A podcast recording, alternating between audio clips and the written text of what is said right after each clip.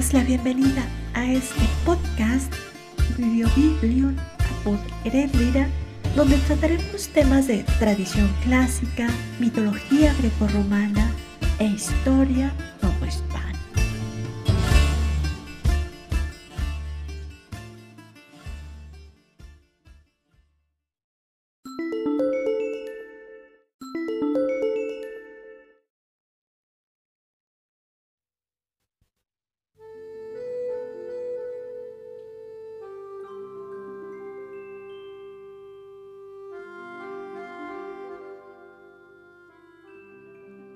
Gracias por acompañarnos nuevamente en este programa. Espero realmente que todos estén muy bien a pesar de las difíciles circunstancias que nos han tocado vivir nuevamente. Hoy estoy en la Ciudad de México, donde además está lloviendo muy fuerte, y no sabemos todavía qué semáforo tendremos las siguientes semanas si naranja o rojo. Les quiero pedir muy encarecidamente que se cuiden mucho. Usen gel de manos, su mascarilla y si tienen la oportunidad de vacunarse, no duden en hacerlo. Cuídense mucho para que podamos seguir escuchándonos y viéndonos durante mucho tiempo.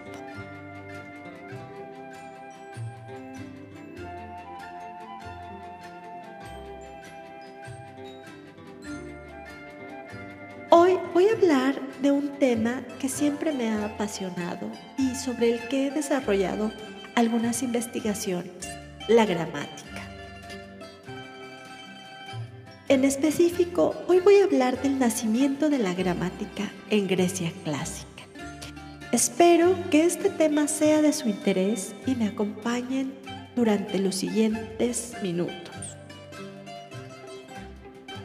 Lo que les voy a leer aquí es parte de un artículo que escribí en 2008 cuando iniciaba el doctorado y se publicó en una revista llamada Interlingüística, eh, como parte de las eh, actas del encuentro de jóvenes investigadores que se celebró en Girona. Aunque muchos de estos datos son bien conocidos, vale la pena retomarlos para explicar el nacimiento de la gramática.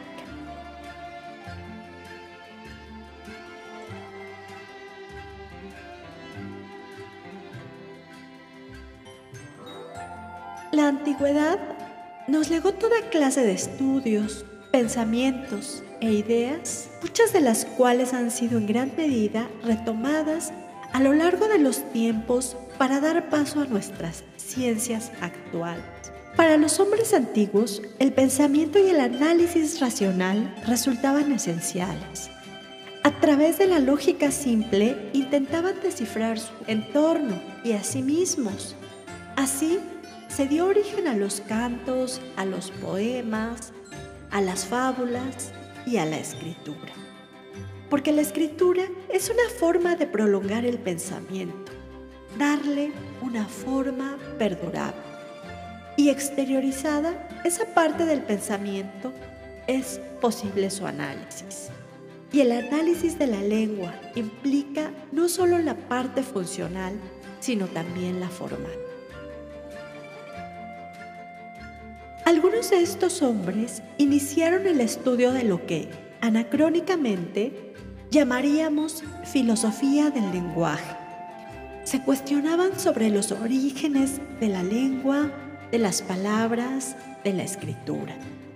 Identificaron, aunque muy vagamente, la iconicidad, el signo lingüístico, etc.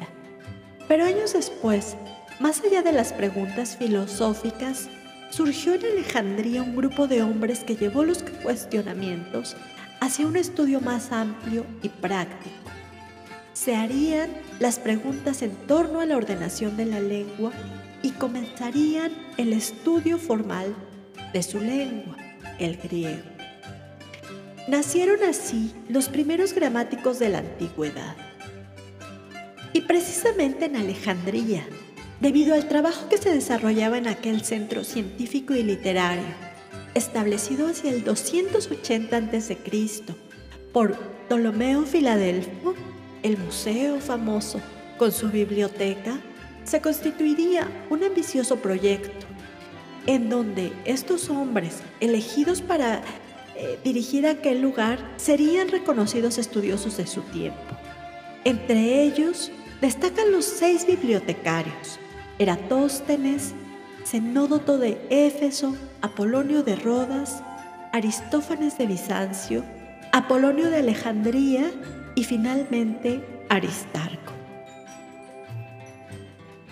Pero el museo no solo funcionaba como centro de investigación, sino que también se realizaba un trabajo docente encaminado a la formación de nuevos estudiosos o investigadores. Es en este punto poco estudiado del Museo de Alejandría donde encaja la creación de las obras gramaticales. La diferencia entre los filósofos y los filólogos debió haber sido muy clara desde el principio, distinguiéndose, entre otras cosas, por el nombre, el de los filólogos, creado por Eratóstenes. La filología estaba constituida principalmente por dos campos, la ecdótica y los estudios estilísticos. La labor de guardar, copiar y corregir los textos era la labor ecdótica propiamente, en griego, diórtosis, ecdosis, emendatio y editio, estas últimas en latín. Eh, por otro lado, se realizaba un análisis exegético de los textos, lo que dio como resultado los comentarios o hipomnémata. La gramática surgió como una parte más de la filología, pues la ecdótica necesitaba herramientas sólidas con que justificar la aceptación o no de una lección o de un término en la fijación de un texto. No bastaba el criterio o el sentido. Para aceptar o rechazar ciertas lecturas de un papiro o manuscrito, se necesitaba justificarlo de alguna forma. Por ello, los eruditos recurrieron al estudio de la lengua de forma práctica, viendo a esta como una unidad articulada capaz de descomponerse en partes que desarrollaban diferentes funciones según el contexto lingüístico.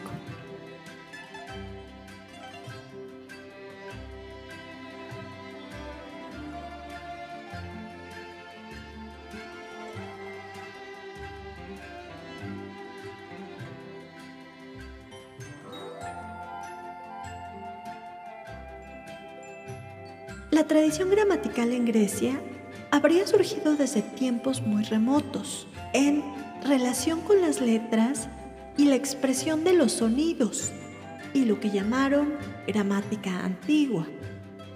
Probablemente esto se refiriera a la introducción y adopción del alfabeto fenicio al griego.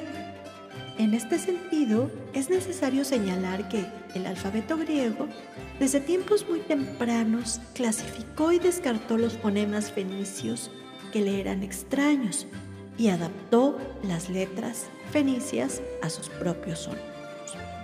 Sin embargo, la llamada nueva gramática, anterior a Dionisio Tracio, se relacionaba con Teágenes de región y los peripatéticos Praxífanes y Aristóteles, aunque no se conoce una clasificación formal por parte de estos filósofos, pero sí se sabe que mencionaban la división entre lo que ahora llamamos primera y segunda articulación de la lengua. Desde Platón se hablaba de las unidades mínimas del lenguaje, aunque él se preocupara únicamente por el origen y significado etimológico de las palabras. Aristóteles, por su parte, señalaba una primera clasificación de las palabras, que corresponden a lo que actualmente entendemos por conjunción, preposición, nombre Además, identificaba tres tipos de sonido y también reconocía la flexión nominal y verbal. Más adelante, los estoicos propondrán una división de la lengua en frase, palabras y elementos, siendo estos últimos tanto gráficos como fonéticos. y distinguirán cinco partes de la oración. Nombre propio, nombre apelativo, verbo, artículo y conclusión. Solo será a partir de Dionisio Tracio que la clasificación de la lengua griega será más sistemática y comenzará la tradición gramatical propiamente. Dionisio Tracio nació en Alejandría. Su apodo, Trax, provenía de su padre. Fue discípulo de Aristarco en el museo, pero tras la caída de Ptolomeo VI Filemétor, la escuela y el museo se disgregaron y Dionisio llegó a Rodas, el futuro eje educativo de los gramáticos romanos, tal como lo dice la SUR, o una de las enciclopedias más antiguas que conocemos. La tecne de Dionisio es quizá el primer testimonio conservado de una gramática de la lengua griega, o quizá indoeuropea.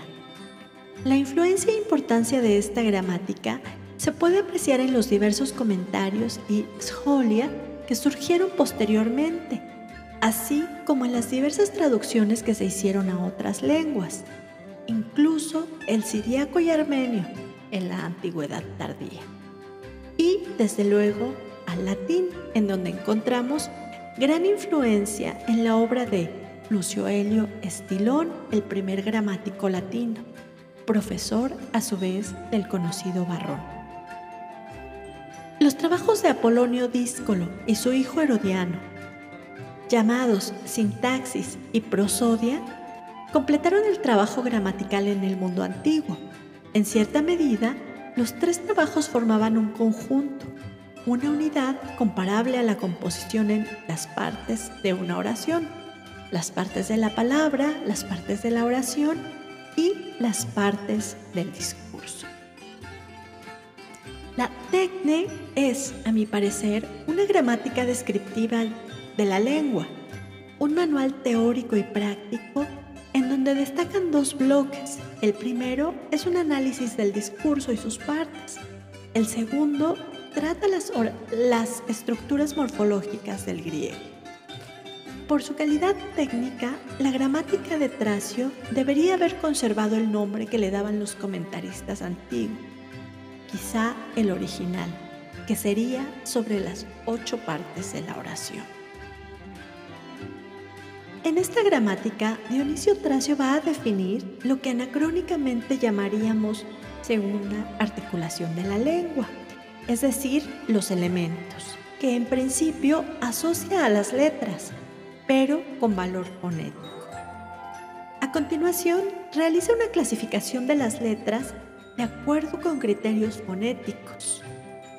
Em, hay que anotar que aunque la clasificación fonética de la lengua estaba ya insinuada desde Platón, no se había desarrollado una tipología de sonidos tan concreta como la que presenta Tracio.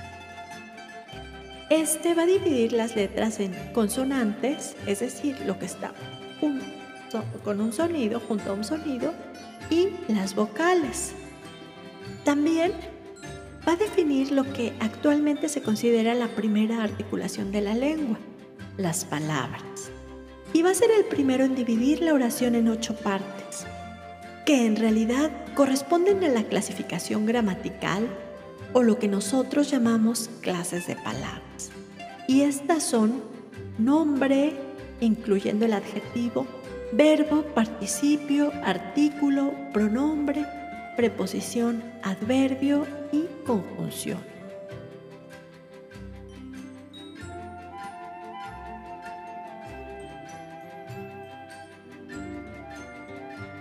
Este trabajo llegaría a ser tan conocido en la antigüedad que no solo se hicieron después traducciones al latín y otras lenguas, sino que durante toda la Edad Media se escribieron comentarios y glosas al trabajo de Dionisio Tracio. Los más tempranos, como hemos señalado, fueron los de sus continuadores, los alejandrinos Apolonio y Herodiano. También es muy probable que a partir de la gramática de Dionisio Tracio se escribieran las gramáticas humanísticas. pues tanto Donato como Prisciano tradujeron literalmente algunas partes de Dionisio Tracio que después pasarían a, a las gramáticas humanísticas. Queda todavía mucho por estudiar sobre la influencia de la gramática de Dionisio Tracio en diversas épocas, especialmente en la época renacentista y en las gramáticas hispanas que más tarde pasarán al Nuevo Mundo. Espero que este episodio haya sido de su interés y nos vemos la siguiente semana para comentar algún otro tema de tradición clásica, mitología grecorromana o historia novohispana. Soy Erendira Telles y los dejo ahora con la melodía que hemos escuchado a lo largo de este episodio. Ta trena Pufigan. Los trenes que partieron de Stravos Jarjacos, 1973. Y que dice, entre otras cosas, los trenes que partieron se llevaron mis amores. Espero que sea de su agrado. Hasta la próxima.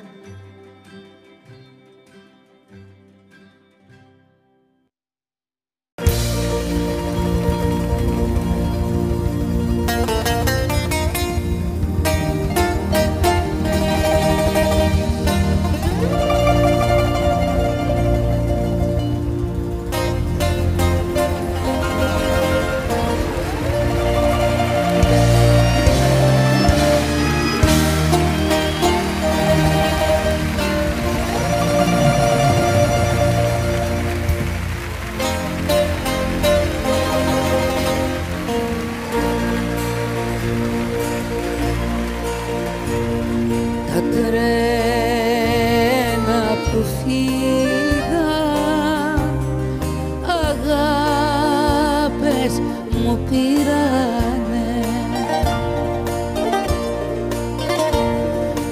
Αγάπες και κλαίγες